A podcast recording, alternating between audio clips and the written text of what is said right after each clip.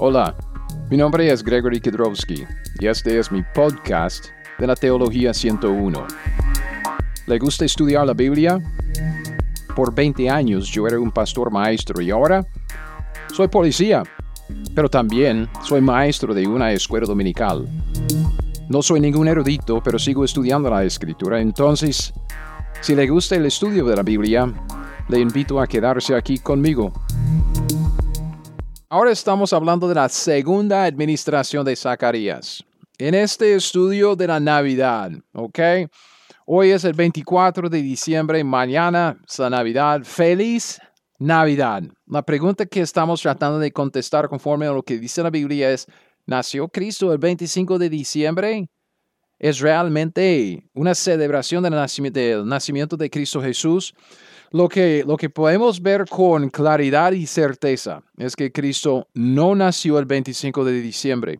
En el estudio anterior llevamos bastante tiempo viendo bastante, bastantes pasajes en la Biblia, uh, evidencia bíblica, evidencia histórica, evidencia teológica y tratando de juntar todas estas piezas de rompecabezas para decir, Cristo pudo haber, pudo haber nacido el 29 de septiembre si es que Zacarías estaba trabajando durante su primera administración como sacerdote de la clase de Abías. Es la octava clase según las clases de los sacerdotes en primero de Crónicas 24. Um, él aparece en el versículo 10, la clase de Abías.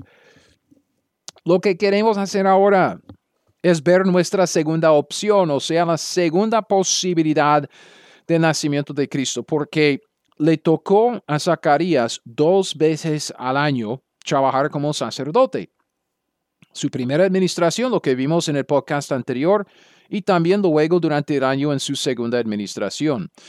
En este estudio, ok, no se asuste, no tenemos que desarrollar tantos detalles aquí, como antes, porque lo que acabamos de estudiar en la primera administración ya nos ayuda a entender el tiempo de la segunda administración. Solo es que tenemos que adelantarnos seis meses. O sea, hay otro esquema, hay un nuevo esquema, el esquema de la segunda administración. Entonces yo sugiero como antes que baje este, este esquema, que, que se fije en este esquema porque son los mismos eventos, los mismos meses judíos y los mismos eventos de la concepción y el nacimiento, de las, ah, fiestas de, los judíos, todo.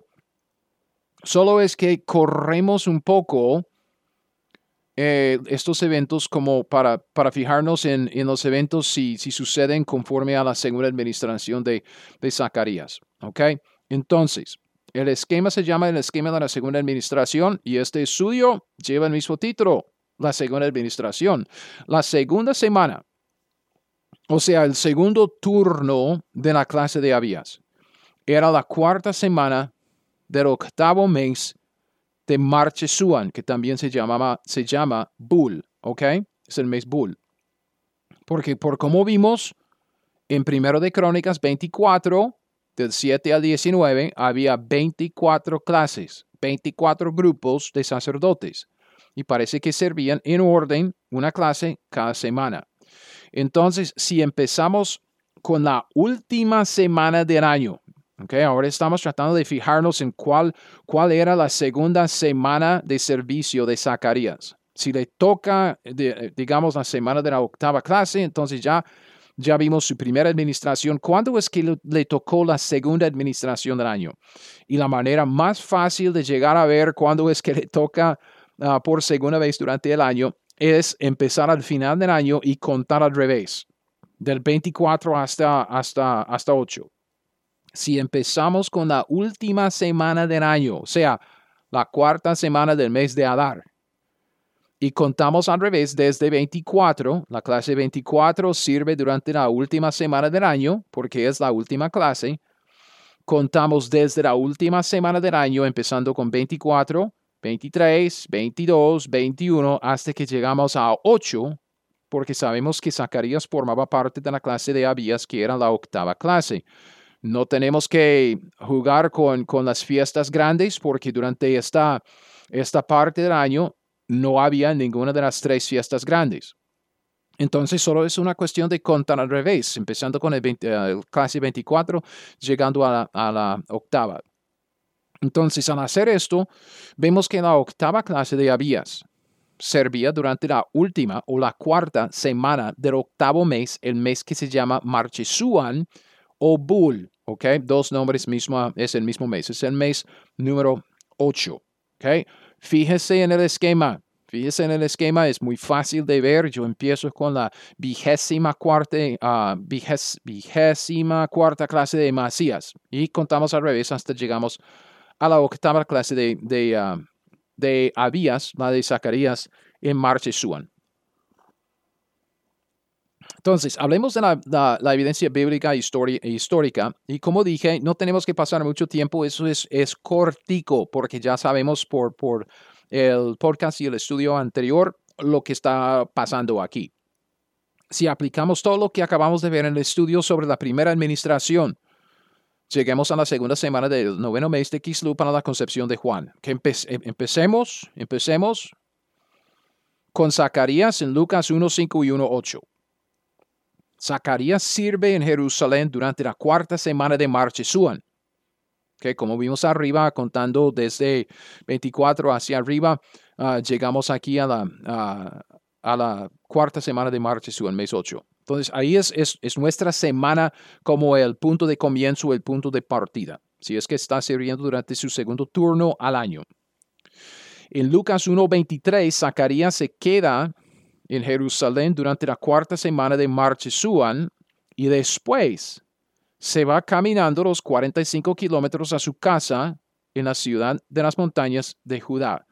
Esto es, esta es la primera semana del noveno mes de Kislu. Entonces Zacarías viaja esta semana, esta primera semana de Kislu. Elizabeth entonces durante la siguiente semana, que es la segunda semana de Kislew, ella concibe. Usted puede verlo ahí en, el esquema. La primera semana del, noveno mes, dice Lucas 1.23, Zacarías ah, va caminando en las montañas. Segunda semana del, noveno mes, Lucas 1.24, Elizabeth concibe a Juan. Desde acá es un asunto de contar meses. Y así es. María concibe seis meses después, ok, esto conforme a Lucas 1.26, 1.36, 1 de 39 a 42, como vimos antes. Toda la concepción milagrosa de Jesús habría sucedido durante la tercera semana del tercer mes, el mes de Sivan. Okay, solo tiene que fijarse en este esquema de la, segunda administración y contar meses. Okay, Juan, Juan se concibe, segunda semana de Kislu, contamos cumple uno, dos, tres, cuatro, cinco, seis meses y luego uh, concibe Jesús ahí en el mes tercero, tercera semana de Sivan. Okay, y contamos meses para ver el nacimiento.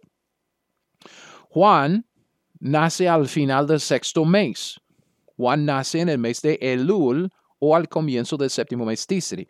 Eso implica que Juan habría nacido durante el tiempo de la fiesta de los tabernáculos. ¿Ok? Solo mantenga esto en mente por ahora. Vamos a volver al asunto luego cuando hablamos de la evidencia teológica. Jesús nace seis meses después de Juan y esto implica que Jesús habría nacido durante la temporada de la Pascua, durante la primera o la segunda semana del mes de Nisan otra vez, yo sé, esto es todo lo que hemos visto varias veces ya durante la primera administración y estudio de la primera administración, solo es que estamos hablando de los mismos eventos desde un punto de partida diferente. Solo estamos diciendo, si Zacarías está sirviendo durante la segunda semana del año que le toca, siendo de, de la clase octava de Abías, tenemos que empezar desde otra, otro punto de partida, otra semana de comienzo. Juan se concibe en el mes de Kislu, luego contamos nueve meses y Juan nace al final del mes de Elul, justo antes de la fiesta de trompetas, expiación y fiesta de los tabernáculos. Esto quiere decir que Jesús fue concebido seis meses después de Juan, o sea, en el mes de Sivan, y contamos nueve meses y parece, según este esquema, que Jesús habría nacido durante la temporada de la Pascua. Entonces, si aceptamos que Zacarías estaba sirviendo durante la segunda administración de su clase sacerdotal de Abías, ya podemos agregar un poco de la evidencia teológica. y honestamente, no hay mucha. Porque piénselo, Cristo fue concebido según este esquema. Si es que Zacarías estaba sirviendo durante su segunda semana del año, Cristo fue concebido alrededor de la tercera semana del mes Sivan. Es el mes tercero. No hay ningún significado teológico relacionado con esta fecha. Nada. No hay una fiesta, no hay ah, celebración de los judíos, nada.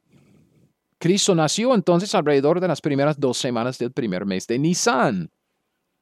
Esto quiere decir que Cristo habría nacido durante la Pascua. Ahora sí tenemos un significado teológico. Es la misma temporada de su muerte. Y Floyd Nolan Jones en su libro de la cronología del Antiguo Testamento describe este evento y esta fecha así. Él dice, como el 14 de Nisan es el día de la Pascua, vemos que en este escenario de la segunda administración de Zacarías, es posible que nuestro Señor podría haber nacido en la Pascua y por lo tanto habría sido crucificado en su cumpleaños. Y hasta aquí tenemos evidencia teológica. No es mucha, es muy poca para esta segunda administración, simplemente no hay tanta evidencia teológica como en la primera. Ahora, yo le hago una pregunta entonces. Si usted llevó todo el estudio del podcast anterior, si usted aguantó todo este estudio y todos estos detalles y todo lo que vimos en la, primera administración de Zacarías, todo lo que vimos en cuanto a Juan 1.14, que Jesús habitó entre nosotros. Y la traducción de las palabras griegas, tabernáculo y, tabernáculo entre nosotros. Y, y, todo lo que es la fiesta de las de trompetas, del día de expiación, de la ah, fiesta de los tabernáculos y el cuadro profético de la venida de Cristo. Todo esto, si usted lo aguantó y pasó todo esto y usted sabe que hay una, hay un, una evidencia pesada en la teología para sostener la primera administración. Si solo piensa en, un, en una balanza y usted pone la evidencia teológica para la primera administración por un lado de la balanza y la evidencia para la segunda administración, yo digo que no hay ninguna competencia entre las dos. Solo tenemos, solo tenemos la evidencia teológica de la Pascua. Como dice Floyd Nolan Jones, si es que Zacarías estaba trabajando durante la segunda semana de administración en su clase, Cristo entonces nació durante la temporada de la Pascua. No hay nada más que sostiene esta, esta fecha como de, la fecha de nacimiento de Cristo. No hay ninguna celebración cristiana, no hay otra evidencia, solo la Pascua. Entonces, aquí estamos llegando a nuestra conclusión, porque a pesar de cuál semana de la clase de Abías le tocó a Zacarías en Lucas 1, si es la primera, si es la segunda, lo que sí sabemos es que Cristo no nació el 25 de diciembre. Piénselo. Cristo o nació el 29 de septiembre durante el primer día de la fiesta de los tabernáculos, o nació el 11 de abril, como estamos viendo aquí en la segunda administración, durante el día de la Pascua, el 14 de Nisan. Pero lo que sí sabemos es que Cristo no nació en diciembre. Entonces, antes de terminar nuestro estudio, quisiera destacar los, los, principales argumentos en contra de un nacimiento del Señor en diciembre. Entonces, esto viene de la cronología de, ah, de Jones, ok, ese Floyd Nolan Jones y su cronología del Antiguo Testamento, es lo que él dice. Entonces, son, son tres cosas, tres o cuatro cosas. Entonces, solo escuchen Escuche acerca del trasfondo secular de la Navidad del, 24 de diciembre. Porque ya vimos la, primera administración y la segunda administración. La segunda administración no es difícil de entender después de entender la primera. Y lo que, bueno, hicimos la observación de que en la segunda administración es que no hay casi nada de evidencia teológica. Nada, ¿ok? Nada. Entonces, con estas dos fechas, o nació en septiembre o nació en abril, una cosa eh, sabemos con certeza, Cristo no nació el 25 de diciembre. Y dice Floyd Nolan Jones acerca de esta fecha, que primero, cuando Constantino emitió su decreto de tolerancia religiosa, como, ah, conocido como el Edicto de Milán, en el año 313 después de Cristo, de repente se puso de moda profesar el cristianismo.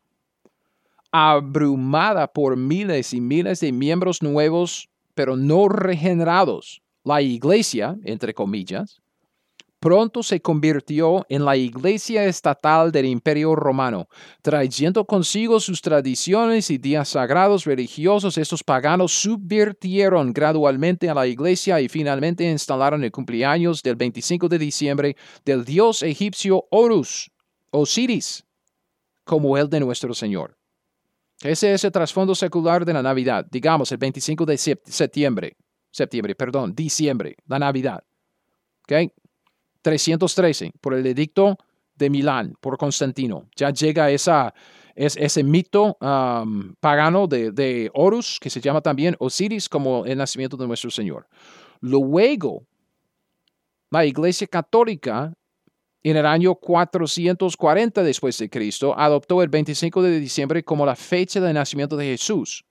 Entonces vemos el edicto de Constantino en el año 313 Luego, como unos 100 años después, en el año 440, es, es cuando vemos la Iglesia Católica adoptar el 25 de diciembre como la fecha de nacimiento de Jesús.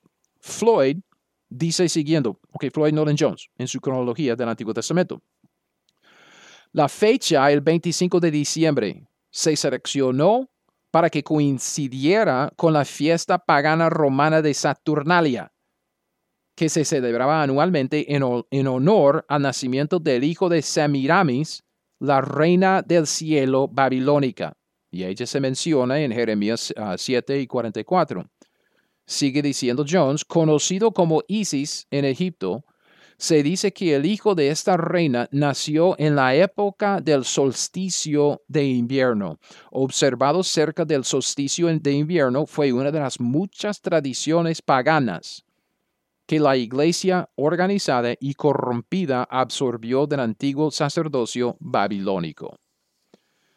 Luego, con esto en mente del edicto que, de Constantino que abrió las puertas de la Iglesia Católica para que llegaran todos los paganos con sus mitos y sus tradiciones, vemos que hasta el 440, que llega a ser la fecha ah, que la Iglesia Católica dice que, iban a celebrar la, el nacimiento de Cristo Jesús. Bullinger en su Biblia, en su Biblia de, estudio que se llama la Biblia compañera, él ofrece tres argumentos principales en contra de esta fecha para el nacimiento del Señor Jesucristo. O sea, en contra del 25 como la fecha de la Navidad y el nacimiento del Señor, 25 de diciembre. Floyd, es esto que, dice Bullinger es tan importante que, que Floyd Nolan Jones lo cita en su libro palabra por palabra. Entonces, muy importante, en primer lugar, si Cristo nació el 25 de diciembre, piense en la distancia que María habría, habría tenido que viajar con nueve meses de embarazo.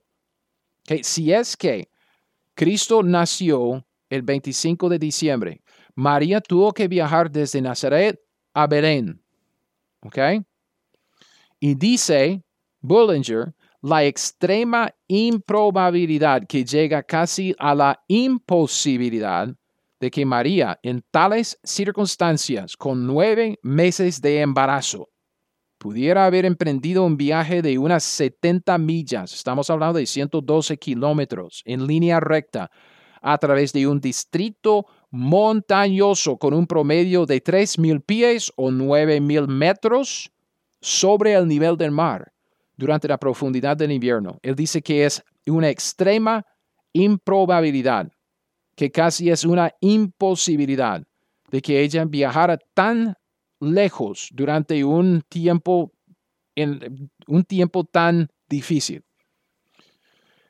En segundo lugar, él dice acerca de los pastores, que la Biblia en Lucas 2.8 dice que velaban y guardaban las vigilias de noche sobre su rebaño. Bullinger dice, los pastores y sus rebaños no habrían sido hallados velando y guardando las vigilias en el campo abierto durante la noche en diciembre, el mes de Tebet por la principal razón de que no habría habido pastos en aquel momento. Era la costumbre de entonces, como de ahora, retirar los rebaños durante el mes de Marchesuan, o sea, durante octubre o noviembre de nuestro calendario, ¿ok? Retirar los rebaños de los distritos abiertos y albergarlos durante el invierno. Y en tercer lugar, el edicto de César para el censo ahí en Lucas capítulo 2, cuando, cuando Cristo nació, el edicto de César no se habría promulgado en diciembre porque era uno de los meses más difíciles para viajar durante todo el año. Bullinger dice, las autoridades romanos, o perdón, las autoridades romanas al imponer tal censo para el impuesto de, a los extranjeros, ok, un censo odiado e impopular, no habría no habrían hecho cumplir el decreto imperial, como en Lucas 2.1, en la estación más inconveniente e inclemente del año, al obligar a la gente a inscribirse ellos mismos en sus respectivas ciudades en diciembre. En tal caso, naturalmente, elegirían la línea de menor resistencia y seleccionarían una época del año que causaría menos fricción e interferencia con los hábitos y actividades del pueblo judío. Esto sería en el otoño, cuando el ciclo de la agricultura del año estaba completo y la gente en general estaba más o menos en libertad para aprovechar, como sabemos que muchos lo hicieron, de la oportunidad de subir a Jerusalén para la fiesta de los tabernáculos la fiesta culminante del año judío, mientras que intentar hacer cumplir el edicto de registro con el propósito de imponer impuestos imperiales durante la profundidad del invierno, cuando viajar con tal propósito habría sido profundamente resentido y tal vez hubiera provocado una rebelión. Nunca lo hubiera intentado un gobernante tan astuto como Augusto. Entonces, una conclusión muy cierta. Cristo no nació el 25 de diciembre o nació el 29 de, septiembre durante el primer día de la fiesta de los tabernáculos, si en Lucas capítulo 1 Zacarías estaba sirviendo durante la primera de sus dos semanas de ministro, ahí como sacerdote de la orden de su clase de Abías. O nació el 29 de septiembre o nació el 11 de abril durante el día de la Pascua. Si en Lucas capítulo 1, Zacarías estaba sirviendo durante la segunda semana que le tocaba en el año. Ahora, la posición sin comprometerse de los eruditos. Que usted, si usted ha leído libros de los eruditos, usted sabe que ellos van a poner el banquete y decir que aquí está una posición, o puede ser esto, puede ser aquello, puede ser. Entonces, nosotros tenemos dos posibilidades. 29 de septiembre, que es el nacimiento durante el otoño, o el 11 de abril, que es un nacimiento durante la primavera. La posición sin comprometerse de los eruditos se ve en una declaración por Floyd Nolan Jones en su cronología del Antiguo Testamento. Y eso no es decir que él es uno de esos eruditos. Él escribió ese libro como para poner los, hechos, digamos, para, desarrollar su estudio con base en la Biblia. Entonces, él no agrega tanta evidencia teológica o pasos de fe como nosotros hemos hecho en nuestro estudio aquí. Entonces, yo estoy muy agradecido por la obra de Floyd Nolan Jones. Su libro es fenomenal. Y aquí lo que digo es que por lo que él dice es, es realmente la posición de los eruditos. Okay? Jones dice, no tenemos forma segura de determinar si Zacarías estaba ministrando en el templo durante la primera o la segunda administración anual del curso de Abías. Y es cierto, en cierto sentido, tiene lógica. Con base en la evidencia bíblica, y en la evidencia histórica, no podemos determinarlo. Simplemente quedamos con las dos posibilidades y no más, 29 de septiembre o el 11 de abril, ¿okay? otoño, primavera. Por la evidencia bíblica e histórica sabemos que Cristo no nació en diciembre, pero tendríamos que escoger entre dos posibilidades para determinar si Cristo nació 29 de septiembre o el 11 de abril. Pero, pero, si tomamos en cuenta la evidencia teológica, vemos que una de las dos opciones sobresale con creces encima de la otra. La evidencia teológica inclina la balanza sin lugar a dudas. Es por eso que yo digo, Cristo nació el 29 de septiembre. Si asumimos una posición de fe, de creer en la Biblia, en cada palabra de la Biblia, en la consistencia de la Biblia, no solo vamos a evaluar la evidencia bíblica e histórica, sino vamos a, también agregar la evidencia teológica que podemos ver en el plan y el programa de Dios a través de toda la historia de la Biblia. Rockman declara la posición de fe que toma en cuenta la evidencia teológica. Lo cité anteriormente, pero voy a repetirlo porque vale toda la pena. Eso es lo que ese pastor y erudito dice. Si haces que el versículo 5, es, es Lucas 1.5, si haces que el versículo 5 se refiera a la segunda administración, entonces Juan el Bautista es concebido a, fines de diciembre. Nueve meses después, en septiembre, nace alrededor de la fiesta de los tabernáculos, Juan el Bautista. Esto colocaría el nacimiento de Cristo seis meses después, alrededor de la Pascua. Pero esto no sirve en absoluto. Fíjese, Rockman dice que Cristo naciendo durante la Pascua, él dice, esto no sirve en absoluto. Rockman dice, sigue diciendo, dices, ¿por qué no? Mira Juan 1.14, dice Rockman. La Biblia dice, y aquel verbo fue hecho carne, habitó entre nosotros y vimos su gloria, gloria como del unigénito del Padre, lleno de gracia y verdad. Rockman dice, este es un versículo sobre la encarnación de Jesucristo. Esta es la palabra viva, el verbo que toma un cuerpo de carne. ¿Sabes cómo, cómo llama Simón Pedro el cuerpo? Lo llama un tabernáculo, según de Pedro 1, 13 y 14. La versión antigua, en la Reina Valera 1960, se, traduce a cuerpo. También lo hace, dice Rockman, el apóstol Pablo en 2 de Corintios 5, 1. Tabernáculo. Rockman dice, ¿ves, ¿ves esta palabra habitó? Allí en Juan 1.14 es una traducción de la palabra griega escanosen, que significa hacer tabernáculo. Cristo no nació en la Pascua, nació en la fiesta de los tabernáculos. Entonces, el curso de Abías en Lucas 1.5, dice Rockman, es la primera administración en junio esto implicaría que Juan el Bautista naciera durante la Pascua y Jesucristo nacería seis meses después durante los tabernáculos. Fue la concepción de Jesucristo que tuvo lugar el 25 de diciembre, no su nacimiento. Eso fue una cita de Peter Rockman y su comentario sobre Lucas 1.5. Cristo murió el día de la Pascua. Cristo murió durante la Pascua, o sea, la Pascua, el cordero que muere como el sacrificio sustituto. La Pascua no es una celebración de nacimiento. La Pascua es una celebración de muerte. Es, es una celebración de la muerte sustituta que provee la salvación. Entonces, por la evidencia teológica, sabemos que Cristo no nació durante la Pascua. Cristo murió aquel día. Cristo llegó a ser nuestra Pascua aquel día. Cristo nació el día que se hizo su tabernáculo, su cuerpo entre nosotros. Otra vez con Juan 1.14. Y aquel verbo fue hecho carne. ¿Cuándo? El 25 de diciembre, cuando María concibió por el Espíritu Santo.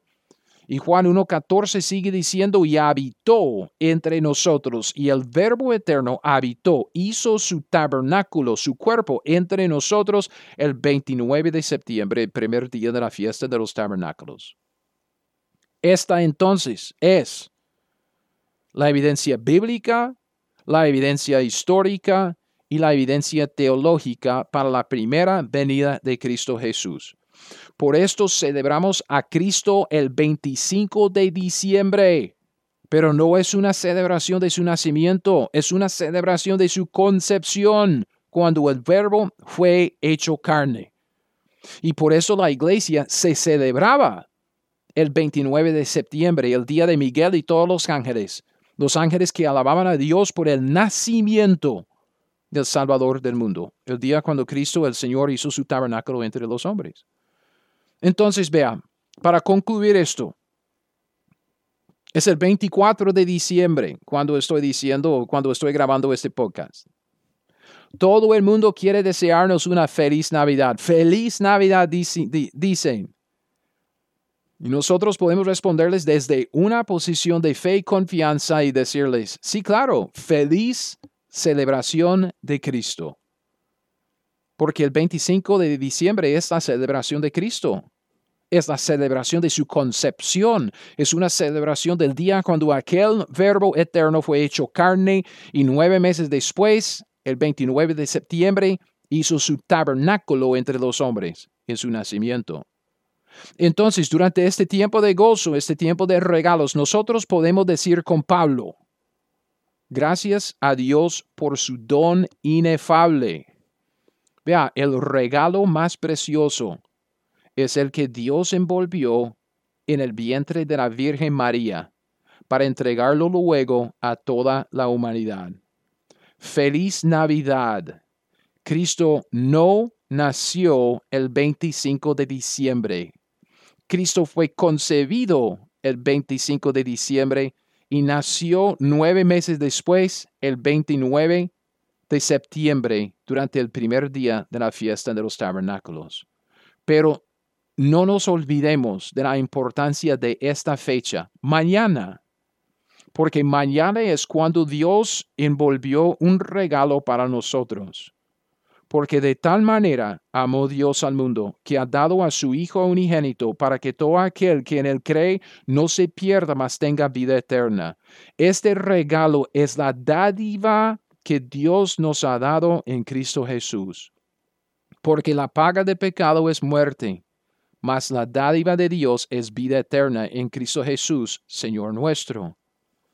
Y Juan termina diciendo en 1 de Juan 5, 11 y 12, este es el testimonio, que Dios nos ha dado vida eterna, el regalo más precioso. Y esta vida está en su Hijo. El que tiene al Hijo tiene la vida. El que no tiene al Hijo de Dios no tiene la vida. Entonces, hay dos cosas que quisiera que usted lleve de este estudio. En primer lugar, mañana es el 25 de diciembre. ¿Nació Cristo el 25 de diciembre? No. Obviamente que no. Cristo fue concebido el 25 de diciembre, entonces lo primero que tenemos que llevar de este estudio es que la Biblia dice que Cristo no nació el 25 de diciembre, o nació durante el otoño, o nació durante la primavera, pero no nació a al pleno invierno, ahí a, mediados del año, en, en diciembre.